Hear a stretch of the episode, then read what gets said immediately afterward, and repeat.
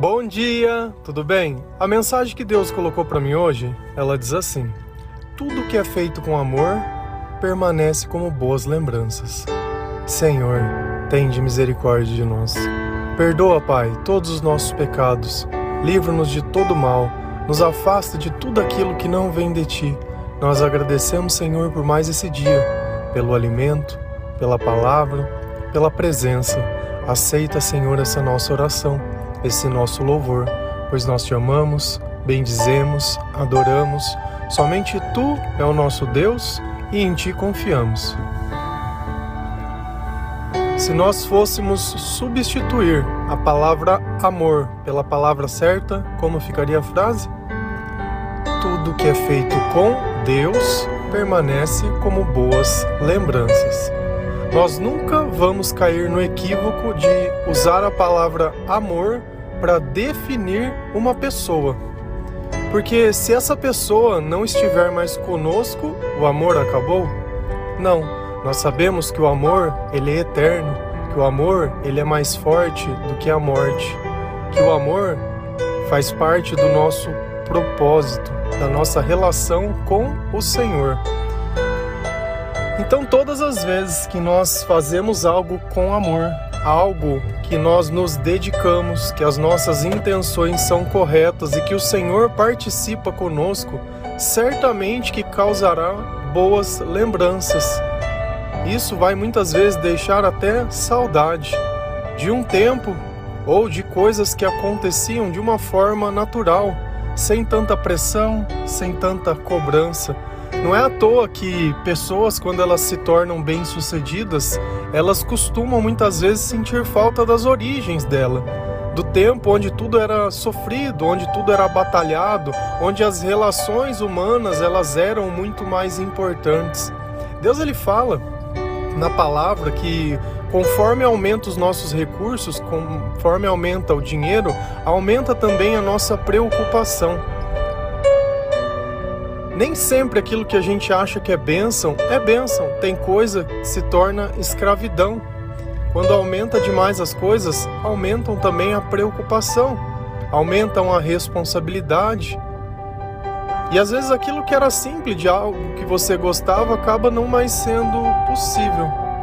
Só que o amor que vem de Deus ou as atitudes de amor que nós fazemos influenciadas pelo Senhor, elas acompanham alguns tipos de sentimentos.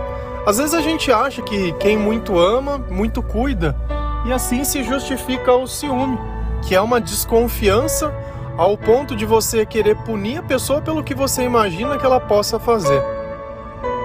Então, quando nós entramos na Bíblia e começamos a ler sobre o que, Deus ele fala sobre o amor e o comportamento de amor, né, como ele deveria ser, ou quando ele é influenciado pelo Senhor, quais são os sentimentos e quais são os comportamentos que compõem esse amor. E não existe melhor passagem para falar sobre isso que 1 Coríntios 13, né?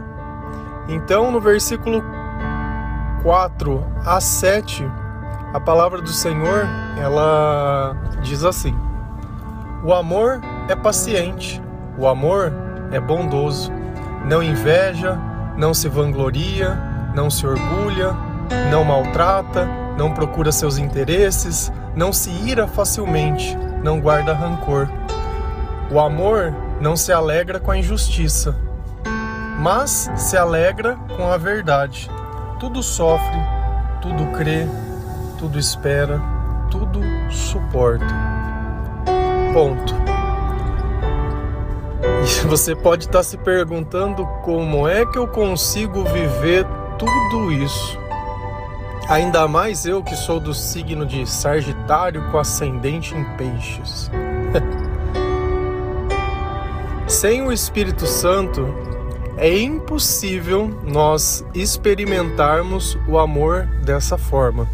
É a nossa fé que lapida o nosso caráter que nos permite viver e sentir, através da presença de Deus, esses sentimentos. O amor é paciente. E nós vivemos num mundo onde a ansiedade reina dentro da maioria dos corações. Pedir para esperar mais um pouco, como se você já estivesse esperando a vida inteira. O problema é que quando nós estamos vivendo a nossa vida longe de Deus, nós achamos que tudo que acontece deveria ser do nosso jeito. Nós não temos sabedoria para interpretar as coisas que têm acontecido, nem a razão pela qual nós escolhemos as coisas de forma antecipada. Essa ideia de querer conseguir garantir acaba sempre criando uma situação inconsistente. Por quê? Porque Deus ele tem um plano e Deus ele tem um tempo. E a palavra diz que os planos de Deus são sempre melhores e maiores que o nosso. Então, quando eu tento antecipar alguma coisa, como se eu quisesse garantir, como se Deus fosse me esquecer, eu acabo vivendo essa ansiedade o tempo inteiro. Por quê? Porque é como se você estivesse caminhando para algum lugar, porém você sabe que aquele não é o lugar que você deveria ir. E cada passo que você dá, você sente que você está mais longe do seu propósito. E esse é o alerta que buzina dentro do teu coração. Fala, meu, esse não é o caminho, não é por aí, não é por aí. É como se fosse um GPS recalculando a rota o tempo inteiro. Só que você também não sabe para onde tem que ir. Então, quando a gente sente a paciência que o amor produz, é justamente por entender é a mesma paciência que faz uma mãe acordar de madrugada para amamentar um filho que chora. Se fosse por outra situação ou circunstância, jamais ela acordaria com tamanha ternura, com tamanha disposição. Mas a sabedoria e a compreensão que faz entender que a necessidade daquela pequena vida que veio dela necessita de cuidado. E às vezes tem pessoas que estão pensando assim: Poxa, mas Deus me privou disso, eu não consigo ter um filho. Claro que você consegue. Quando nós paramos de achar que as coisas são o fim e o começo da nossa vida e começamos a entender que o Senhor é a nossa vida, Deus ele começa a dar as coisas para nós. O problema é que toda vez que você ama algo mais que a Deus e achar que aquilo define a sua vida ou não, sua vida ela já está perdida. O amor é bondoso. E o que é bondade? A bondade é você tratar com educação, é você ter empatia pelas pessoas, é você se colocar no lugar das pessoas, é você facilitar a vida delas, é você ajudar quando pode ajudar e também dizer a verdade quando tem que dizer. A bondade não é uma coisa para impressionar as pessoas, mas é a nossa fé em exercício. Não inveja, não vangloria. E o que é invejar? Invejar é querer algo que é do outro. Invejar é achar que eu mereço mais que as outras pessoas. Invejar é querer diminuir o outro para que eu possa crescer. Mas quando eu olho que eu estou dentro do meu propósito e estou vivendo exatamente aquilo que Deus quis que eu vivesse, por que, que eu vou invejar a vida de outra pessoa? Eu acho que cada um e cada qual é feliz quando cumpre o seu papel nessa vida. Tem coisas que eu olho, eu posso admirar e eu posso achar bonita, mas não são para mim. Tem gente que gostaria de ter todas as coisas, que vê pessoas viajando e adorariam estar naqueles lugares. Nossa, cara, eu particularmente, Gabriel, não vejo a menor graça nessas coisas. Eu me sinto muito mais feliz quando eu vejo um sorriso de uma pessoa triste, uma pessoa que é perturbada, que entende que o problema dela é ela mesma e que aceita o Senhor e muda. Eu sinto muito mais feliz quando eu posso andar de bicicleta por algum lugar que eu possa ver a natureza. Eu fico muito mais feliz quando eu posso viver o hoje sabendo o valor dele e não sonhando com amanhã que eu nem sei se eu posso alcançar. Esse é o ponto em questão. Então a inveja de eu querer algo de alguém nem toca meu coração. O que é meu é meu. Aquilo que eu mereço, o Senhor ele provê. Aquilo que está ao meu alcance, eu tenho que cuidar e eu tenho que zelar. E o futuro, amanhã, Deus pertence. Não se vangloria, não se orgulha. Eu sou mais. Ah, eu sou mais rico. Não, eu sou mais bonito. Não, eu sou o melhor. Eu sou. Deus diz que o orgulho é a raiz de todo mal. É quando nós queremos nos comparar. Quando Lúcifer ele quis se comparar a Deus, foi para o inferno. E é justamente esse pecado da comparação, tempo todo olhando a tua vida. Ah, mas dá mais pro meu irmão do que para mim. Ah, porque para fulano é diferente. Ah, porque e aí você começa a querer justificar. Não é a sua incapacidade de amar as pessoas que é o problema, não. O problema é a cor da sua pele, a forma do seu corpo, é o lugar que você mora, é a profissão que você tem. Aí você começa a problematizar e achar que os outros são abençoados, né, ou que as coisas dão certo para os outros simplesmente por características, não por mérito. Mérito não existe. Sabe por quê? Porque você não consegue aceitar o teu fracasso. E não tem problema. É tudo que eu falo. Não tem problema a condição que você está hoje. Deus ele fala assim: arrependa-se. Presta atenção no que você tem feito. Presta atenção no que você tem pensado. Presta atenção no que você tem sentido. Prestou? Tá arrependido? Vamos fazer do jeito certo? Aí você pode viver todas as coisas vai deixar de invejar, vai deixar de imaginar, vai deixar de achar. Não maltrata, não procura seus interesses. O que a maior parte das pessoas faz é sempre isso. O importante é o que é meu, o resto que se exploda. Esse egoísmo do meu, ele é um veneno para a alma. Se você quiser é, ir para o inferno, você não precisa fazer nada. Ele já vai estar tá lá te esperando, sem mérito, sem nada. Poste viver a sua vida do jeito que você quiser. E Jesus ele diz: Olha, aquele que quiser me seguir, negue a si mesmo, tome a sua cruz e me siga. Pois aquele que quiser conquistar a sua vida irá perdê-la, mas aquele que perdê-la por minha causa irá achá-la. O que adianta o homem conquistar o mundo inteiro se ele tiver que perder a sua alma no final? E esse é o ponto em questão. Quando nós procuramos os nossos interesses, nós nunca vamos encontrar o Senhor. Mas quando nós procuramos o Senhor, Ele nos guia pelo caminho correto, Ele nos conduz a todos os lugares, Ele é o nosso pastor, Ele é a nossa fonte de vida, a nossa fonte de inspiração, Ele é o nosso tudo. O Senhor é tudo. Não se ira facilmente, não guarda rancor. Quantas vezes por uma simples coisa nós não ficamos com ódio? Um mero celular que não envia uma mensagem. Algo que você vai procurar num banheiro ou em algum lugar e não tem. Você procura uma roupa limpa e não encontra. Ou você espera uma vaga em determinado lugar e não acha. Nossa, nosso emocional sem Deus ele é tão frágil que qualquer coisa nos tira do sério nos tira do centro, nos faz jogar fora toda a nossa unção. Não guarda rancor. Por quê? Porque nós sabemos perdoar, nós sabemos entender que nós vivemos uma batalha espiritual e que aqueles que são de Deus estão amando e aqueles que não são estão odiando. E essas pessoas, elas vão querer maltratar as outras, elas vão querer gritar, elas vão querer xingar, vai querer erguer a voz, vai querer menosprezar, vai querer te ofender e vai falar aquele conjunto de besteira que a gente sabe. E você tem uma opção. Você cai na pilha da pessoa e começa a ser como ela, ou você segura na unção de Deus e permanece em todos esses bons sentimentos. O amor não se alegra com a injustiça. Sabe o que é isso? É quando você vê uma pessoa que não gosta, entre aspas, se fufu, e aí você fica feliz. Nossa, você viu a fulana? Ela se. Ah, mereceu, mereceu. Quando Deus está conosco, nós não temos esse tipo de sentimento. Quando Ele não está, nós temos. E isso que eu sempre falo, presta atenção no que você sente, presta atenção no que te alegra, presta atenção no que você fala, que aí você vai começar a ter o controle da tua vida. Porque quando nós estamos influenciados pelo mal, é como se você tivesse tomado um porre e tivesse vivendo. No outro dia você nem lembra o que você fez e você nem sabe por que você fez.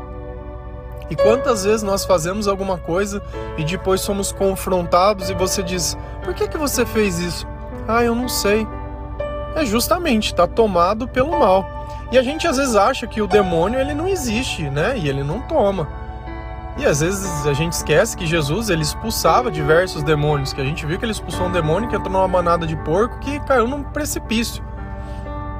Então, a cura da alma, né? O demônio é justamente isso, é uma doença da alma, que ela não permite que você viva a tua vida da forma que você tenha que viver. Então, ao invés de nós nos alegrarmos com a injustiça daqueles que nós nos odiamos, nós nos alegramos com o quê? Com a verdade. Quando alguém nos diz a verdade, quando alguém admite a verdade a nós, isso nos alegra.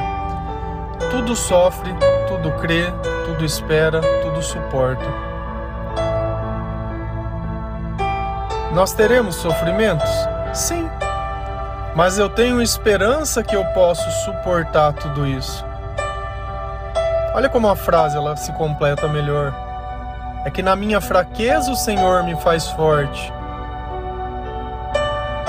Se o Senhor sofre, o servo sofre. Pode o servo ser maior que o Senhor? Não pode. Se a gente vai lá em 1 Coríntios 16, 13 e 14, o Senhor diz assim: Estejam vigilantes, mantenham-se firmes na fé, sejam homens de coragem, sejam fortes, façam tudo com amor.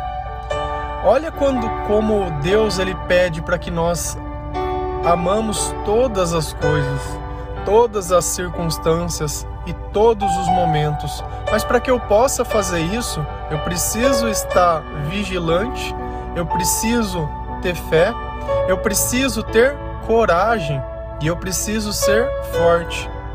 Então, com essas características eu consigo amar. Sem isso eu não consigo. E talvez seja essa a razão que você olha a tua vida hoje poxa, parece que antigamente as coisas elas eram melhores. Hoje parece que mudou tantas coisas.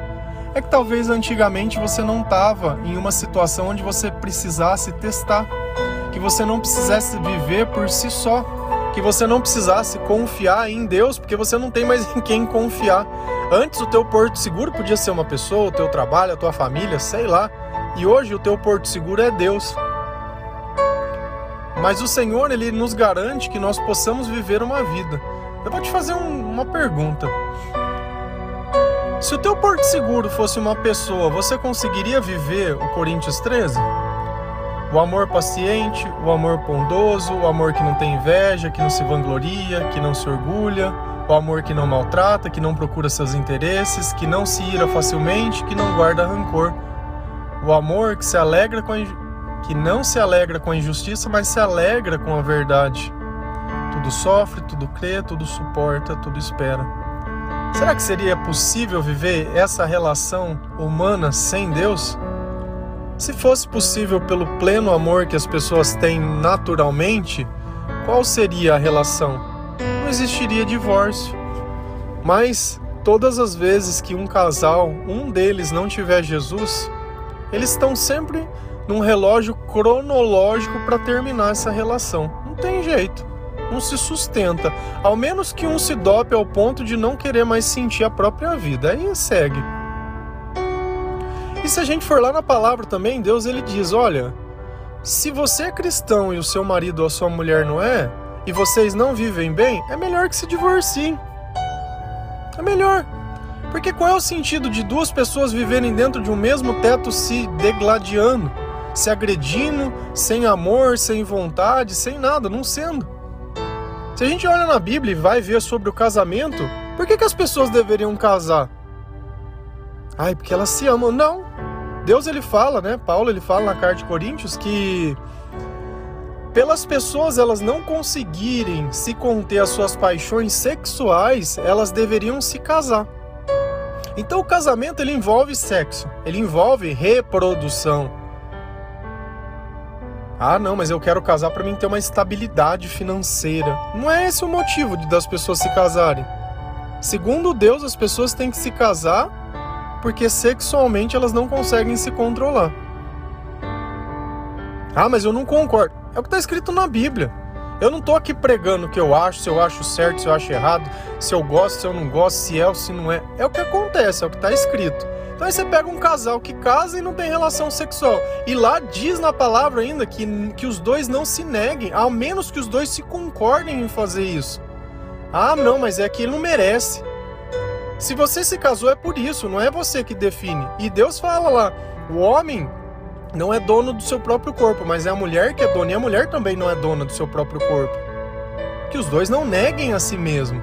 E a gente olha relações que convivem simplesmente com cobranças, com só tem relações entre aspas financeiras, né? Relações civis, né? E não tem nada, né? Relação homem e mulher, nenhuma. Depois é tentado por um monte de coisa fora de casa e não sabe por quê. E essa é a razão para que não esteja tentado, para que o diabo não pegue a oportunidade nisso. E às vezes usa isso como barganha, como moeda de troca. Ah, não, mas se não fizer, eu não, não vou fazer. E aí? Aí acontece uma coisa que sai fora, já vive uma relação cheia de brecha, onde Deus não participa e não tem nada, e o que, que espera? Não faz do jeito que Deus ensina, e que é o resultado de quê? Quer viver o filme da TV? Você sabe que é uma história escrita? É isso que você quer viver? Às vezes um ou outro dá certo? Pode até dar. Pode até dar, mas na maior parte do tempo é só se olhar dentro das casas. Não tem. Casa cedo demais porque quer sair de casa, porque não tem uma relação, porque tem uma dependência emocional, porque garantir alguma coisa, que antecipa a vida toda e aí no fim não dá certo. E aí quando percebe o tempo já passou, né, a, a, a juventude ela passou, não viveu um monte de experiências e coisas que poderia ter vivido, vive como se estivesse fora de tempo e tá aí. Tá aí. Por isso que o hoje é um presente que nós devemos viver. Por isso que essas lembranças, quando elas são feitas com amor, elas permanecem. Por isso que nós temos saudades de certos momentos e certas coisas, porque depois nós começamos a complicar tudo. Aí, aí não. E toda vez que nós revivemos algo que Deus participou, nós revivemos o amor. E a única coisa que nós vamos levar dessa vida é o amor que nós recebemos das pessoas. Amém? Que Deus abençoe cada um de vocês. Que o Senhor ele possa tocar o seu coração. Que Jesus ele possa abrir os teus olhos. Lá em Tiago o Senhor diz: "Olha, se te falta sabedoria, peça ao Senhor que ele é bom e ele vai te dar". Então pede para Deus poder dar luz aos teus olhos, né, e, e sabedoria aos teus pensamentos para que você possa entender e sair desse momento de dor que você fica tentando reviver um passado que ele já não existe mais.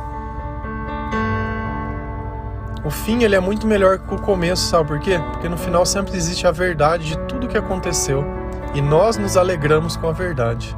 Amém? Deus abençoe cada um de vocês. Feliz a nação cujo Deus é o Senhor. Um bom dia, a paz do nosso Senhor Jesus Cristo.